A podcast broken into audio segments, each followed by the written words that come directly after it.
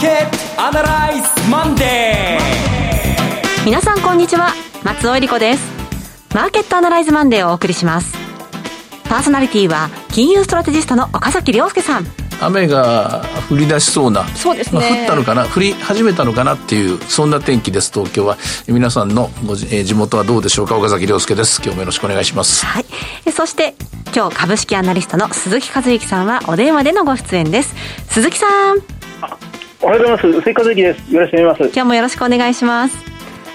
この番組はテレビ放送局の BS12-12 で毎週土曜昼の1時から放送中のマーケットアナライズプラスのラジオ版です。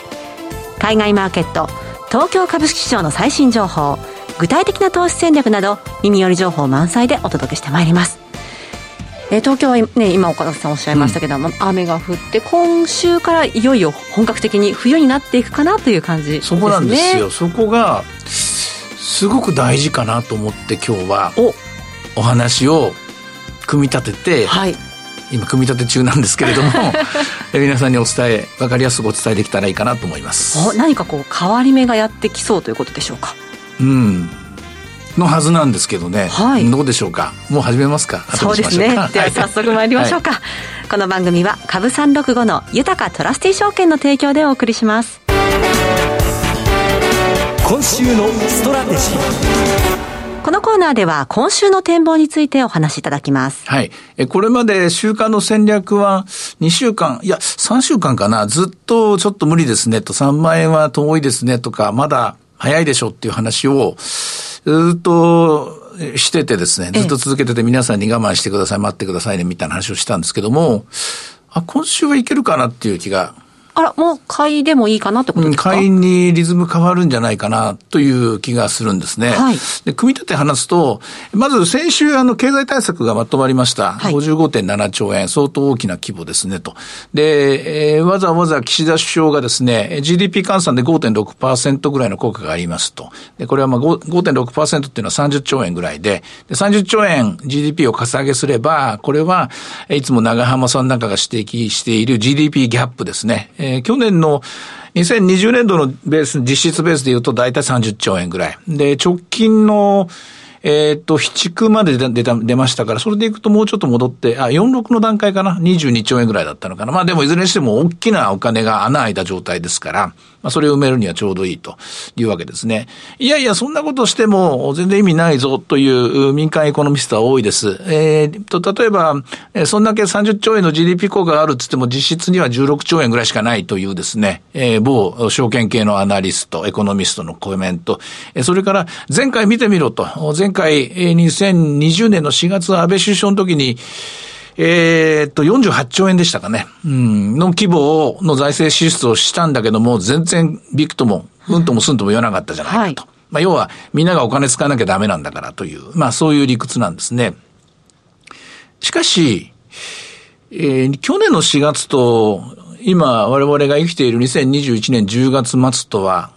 違いますよね。確かに緩和されてる条件が随分広がってきましたよね。動けるようになりましたよね。動けはい、動けるようになって、東京で言うと、感染者数全然増えてないわけですね。はい、いやいや、これから第6波が来るんだ。まあ第7波かなんかよくわかんないけど、また寒くなってくるから。というのでみんな身構えて、そーっとそーっと慎重に暮らしている。株式市場は特に慎重にまた来たらどうするんだということで、まあ身構えているわけですね。で、今週からいよいよ寒くなってきたんですね。さあどうするというわけで、はい、身構えてる今状態なんですよね。身構えてる状態で寒くなってきたんですね。で、経済対策も打たれたんですね。で、これ寒くなって感染者増えなかったら、1ヶ月後みんなどういう気持ちになります？もう本格的に動いてもいいかな。と思うわけじゃないですか。えー、で、これで、例えば感染者が増えたとしても、身構えた状態ですから、やっぱりなっていうことで、株式市場的にはさほど通用を感じないって言いますか。うん下の方に下がるって言いますか、今から売り込んでいくってことはないと思うんですね。つまり、はい、寒くなってきたってことは、いよいよテストだと、テストのシーズンが始まった。で、悪い点を取るときの あの、えー、70点以下で合格できないことはもう随分織り込んでるので、合格できたときというシナリオが、あの、可能性がですね、テストされるのが、この寒波が来てからなんですよ。はい、寒波が来たという、このストレスが入ったところで、そのストレスに日本国民が持ち持ちこたえたら、これは次の目が出てくる。次の目というのは、今回、予算で組まれた、対策で組まれた55.7兆円が、ぐわっと一気、一挙にですね、あの、火を吹くと言いますか、プラスに還元されてくると。で、これは、えー、ここまでの不安が期待に変わる一つの兆しになるかもしれない。もちろんこれで、あの、寒波が来て、それで、やっぱり感染者が増えて、なんダメじゃないかって言ったら、うん、適当なこと言うなよ、岡崎さん、みたいな感じで言われるかもしれないけど、しかし、だとしても、これまで何とかテストした、この2万9000円とか8000円っていうのはそう大きく崩れることはないと思うんです。はい、もう十分これテストしてますからね。そう考えると、今週は、えー、日本も一日お休みで、アメリカも一日お休みで、えー、ちょっとリクイディティ的には欠けるんだけれども、週間戦略的には、えー、じゃあちょっと久しぶりに買ってみようかと。うん、買いから入ってみようかと。で、あれあれっていう間に、えー、無理だ無理だと遠い遠いと思ってた3万円が、意外とあっさり超えてくるかな。うん、超えてきても、別にそこで利ぐ必要もないかな、みたいなですね、はい、展開になってもおかしくないなっていう、まあちょっと出来すぎたお話のように聞こえるかもしれませんが、えー、ポイントはどこにあるかっていうと、経済対策をあんまり甘く見ちゃいけないというか、舐めちゃいけないと思いますし、で、それから、まあ、今回具体的に GDP 換算で5.6%という数字を出して出したりとかですね。はい、でそれからまあ、悪い方の計測とか、うん、それはもう十分あの、試算もされてますし、シミュレーションもされてるし、前回の2020年4月のケースっていうのも勉強した上で、これ出てますから、あの時とは違うパターンっていうのが見えてくる。そこを考えると、えー、今週からは少し日本株については、うん、買いの目で見ていっていいかなと、そう思いました。うん、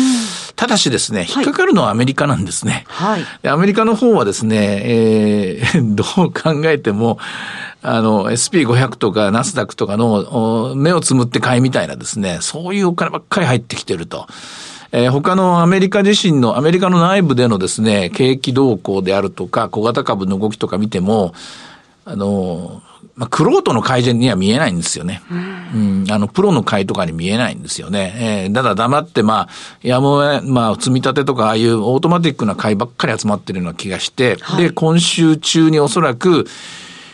パウエル議長の再任が発表されると思います。はい、で、パウエル議長の再任が発表されて、えー、今週発表される FOMC の議事録ですね、えー、ここもチェックされるんですが、私はテレビでも言いましたけども、えー、一番先に言えたと思うんですけども、テーパリングは短期化されると。うん。うん、はあの、えー、来年6月までの、えー、と、計画でしたけど、4月まで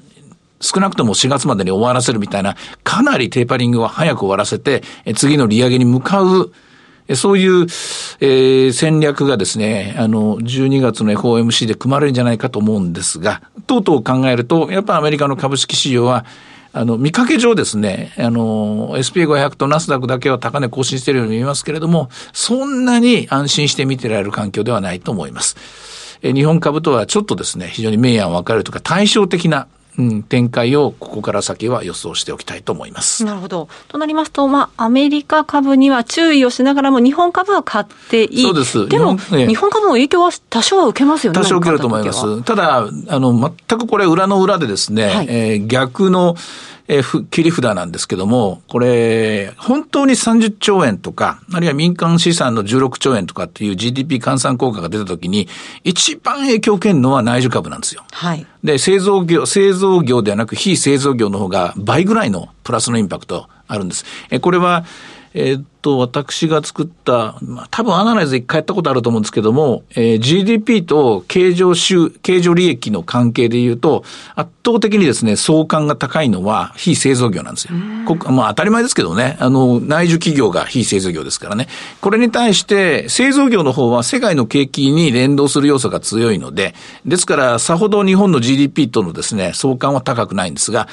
えー、非製造業の方は、えーと、えー、決定係数でいくと0.9超えてるぐらいの高い数字が確認できてますから、はい、要するに、えー、政府の試算通り、えー、10兆になるか20兆になるかわかりませんよ。まあ、もちろんそれに単年で、ここから1年で消化できると思いませんから、3年ぐらいかけて、つまり30兆円の効果があるとっても1年間に10兆円ぐらいだと思うんですが、その1年間の10兆円ぐらいの効果を一番恩恵を受けるのは非製造業ですから、今まで低迷している非製造業がいきなりですね、あの、今までと違う動きになってもおかしくない。そういう目で、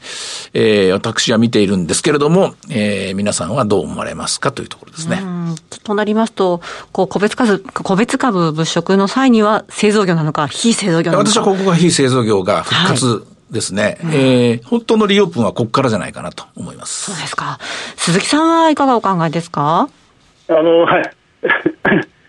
まあ今回の検査に関して、本当にあの、明暗がはっきり分かれているなというのが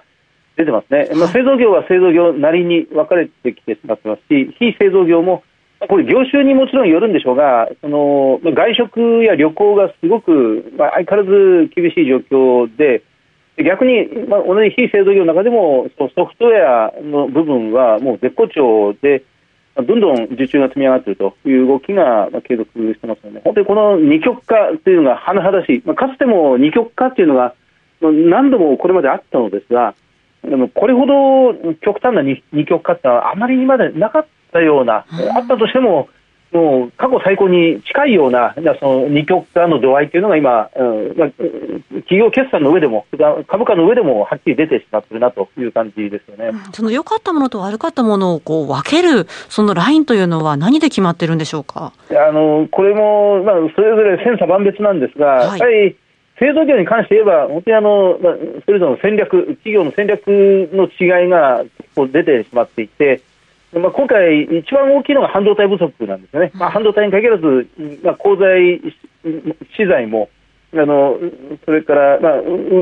船も、あの運運搬の手段も、何もかも不足という状況で、人手も不足しているという状況で、その不足しているものを上手に調達できている会社、はい、でまあ、ここが、まあ、先読みの優れた会社、半導体が足りなくなりそうだなと思って、事前に手配していた会社。あのまあ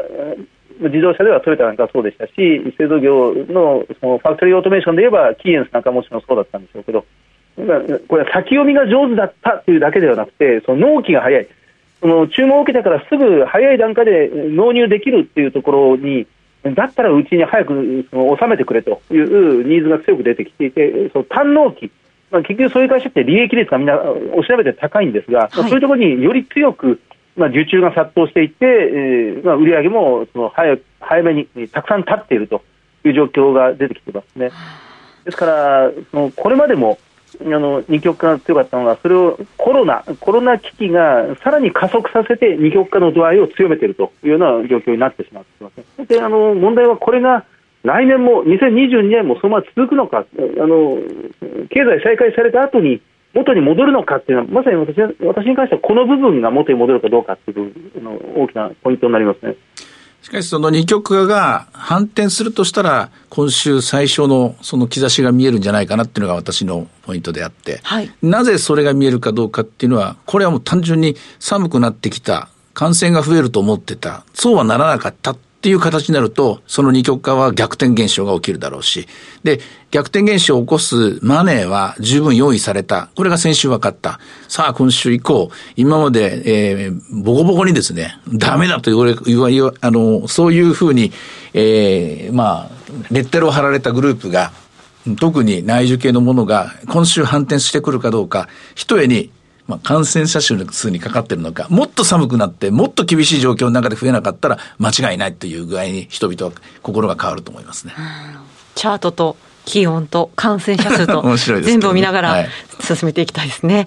それからの今週も祝日がねありますけれども、はい、こういった場合っていうのはどういうふうに対応していったらいいですか？えっとね、今週は火曜日が休みなんですけれども、はい、そういう意味では今日が動きにくいんですね。今日が動きにくいので、で、水曜日、水木金と3日間でまあ蹴りつけなきゃいけないと。ところがアメリカの方は、えっ、ー、と、木曜日休みなんですよね。だから実質的に飛び石型になっちゃうんですよね。うん、えー対応の仕方はいつもの半分ぐらいのボリュームで、うん。あの、例えば失敗したとしても大きな傷にならないようにと言いますかね。えー、かといって、えー、私はそういう意味じゃ、あの、潮目の変わり、潮目が変わる瞬間ところに入ってきたんじゃないかなという、タイミング的にはいいところに来たと思いますので、動かないのももったいないので、うん、あの、そそういう意味では量を絞りながら、うん、入ってもらえばいいんじゃないかなと思いますね。はい。では、株三六五の動き見てみましょう。はい、えー、っと、株三六五は、今日は寄り付きこそですね、えー、甘いところから、えー、676円からスタートして544円まで下がったんですが、その後701円、現在は697円というところで、短い1日の、半日の動きなんですが、一応切り返して、5番を迎えようとしているところです。このまま、このまま切り返していくんじゃないかなと思いますけどね。はい、株三六五は祝日でも取引ができるんですよね。それが強みですね。はい、ちょっと今週は株三六五ばっかり見るかもしれません。はい。さて、いろいろ展望していただきました。今週末土曜日には午後1時から放送します。マーケットアナライズプラスもぜひご覧ください。また、Facebook でも随時分析レポートします。以上、今週のストラテジーでした。ではここでお知らせです。株365の豊かトラスティ証券より鈴木和之さんがご出演される動画コンテンツの情報です。豊かトラスティ証券では投資家の皆様の一助にと動画コンテンツの充実を図っています。岡崎良介さんやゲストを招いた動画など充実のラインナップをタイムリーにお届けしています。現在は鈴木和之さんが2021年注目テーマと鈴数注目株についてお話しされています。さあ鈴木さん、もう2021年も終わりが見えてきましたけれども。そうですよね。えー、あの、まあ、今回決算見ていて、改めて思うのは、あの、新しい常識、ニューノーマルに即して、まあ、どういう企業形態、経営を取っていくかということが、この中間決算でずいぶん出てくるのかなと思ったら、そんなに出てこないです。やっぱりまだまだかかなりの部分の企業はあの、まあ、迷ってるという状況が続いていて、はい、世の中全体がこの回復してくれるのをじーっと待っているというところです。ただ20%、30%の企業というのは、もう自ら進んで、もう我が身を変えていこう。まあ、こういう方針でいこうということをビシッと打ち出してますので、まあ、そういう企業に少しずつ信頼感がまず戻ってくると、あたりチェックしていきたいなというふうに思います。はい。鈴木さんの動画コンテンツをご覧になられたい方は、豊かトラスティ証券のウェブサイトから投資情報の豊かマーケットを開いていただき、ひろこのスペシャリストに聞くの鈴木さんのコンテンツをクリックしてください。またこちらは YouTube からも検索ご覧いただけます。アーカイブも充実していますので、岡崎さんのコンテンツなどもご覧になっていただきまして、アンケートにもぜひお答えいただければと思います。さあ、今すぐ、豊かトラスティ証券の YouTube チャンネル、豊か TV を検索。以上、株365の豊かトラスティ証券から動画コンテンツの情報でした。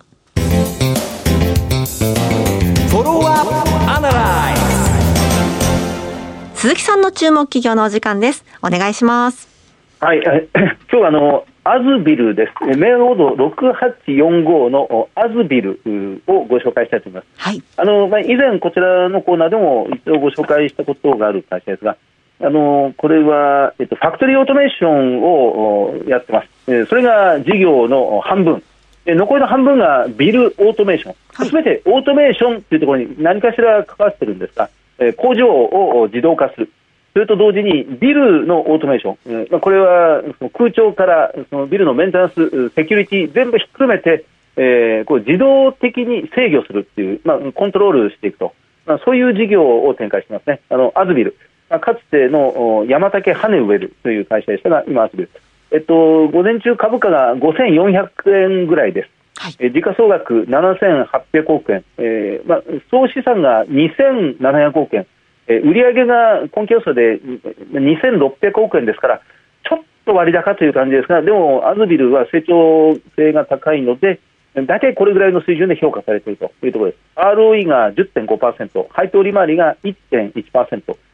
11月の頭に発表した、え、第2四半期の決算では営業利益が12%増えて、えー、93億円、通期14%の営業増益で、えー、290億円、を超えてくると、うん、史上最高利益を更新するという勢いになっています。あの今、通期の売上が大体2600億円、2700億円ぐらいで見てるんですが、この会社は中期的な、あるいは長期的な目標というものを出していて、はい、まあ、4年後には売上を3000億円にしようと。で、まあ、大体10年後、2030年の長期目標では売上を4000億円に持っていこうというふうに今計画しています。で、営業利益、通期で今290億円ぐらいの営業利益を2030年には600億円に、えーまあ、2倍強に増やしていこうという計画を着々と進行しているというところですね。はいであのビルオートメーション、ビルをこう合理化していくと、まあ、インテリジェンスの高いビルディングを作っていくということに関して、この会社は非常に優れていて、あの週末の日本経済新聞一面に、この三井不動産がその自分のところでその再再生可能エネルギーの発電所、まあ、太陽光を含めた再エネ発電所を30箇所を自ら自分で作っていくという方針を打ち出してるんですよね。はいでまあ、今、トータルでサプライチェーン全体で CO2 を削減しようということが企業に求められていて、で自分のこの、まあ、住んでいるというか、自分が席を置いているビルディングそのものから CO2 が出てしまったら、なかなかサプライチェーン全体ではもう CO2 が削減できない、温暖化ガスが。でですから、どうせオフィスを置くなら、その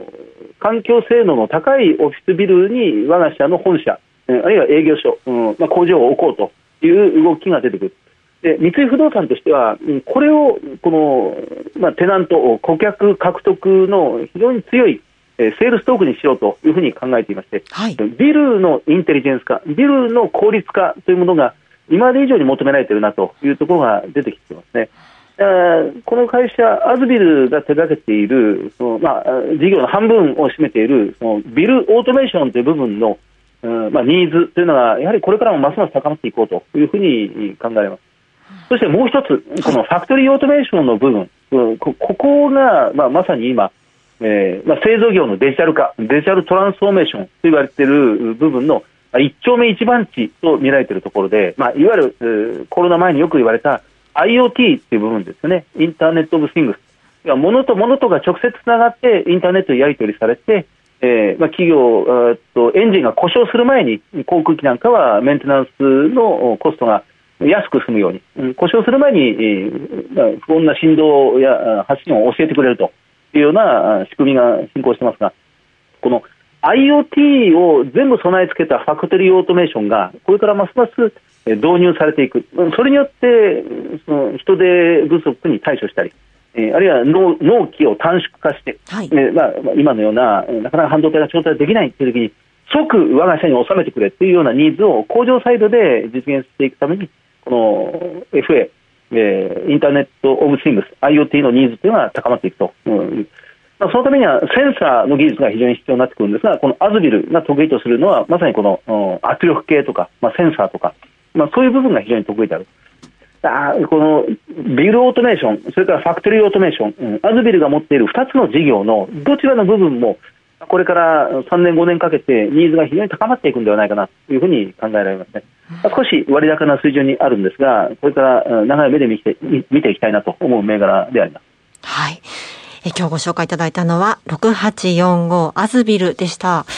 まあ、岡崎さんもそろそろ潮時かな、潮目かなってお話だったので。うん、あのその先入観的にも頭ごなしに、はい、えー、ダメだダメだと、えー、対策ってもダメなものはダメだみたいに考えるのもまたこれ思考停止ですからね、うん、そういうことはやめた方がいいな。特にこの環境ですから、はい、悪いことがいついい方向に変わるかっていうのは結構これ普通の暮らしの中でヒントがあると思いますので。そうですね、うん、はい。さて、マーケットアナライズマンデーはそろそろお別れの時間です。ここまでのお話は、岡崎亮介と、鈴井和之と。そして松尾恵理子でお送りいたしました。それでは今日はこの辺で失礼いたします。さようなら。さようなら。この番組は株三六五の豊かトラスティ証券の提供でお送りしました。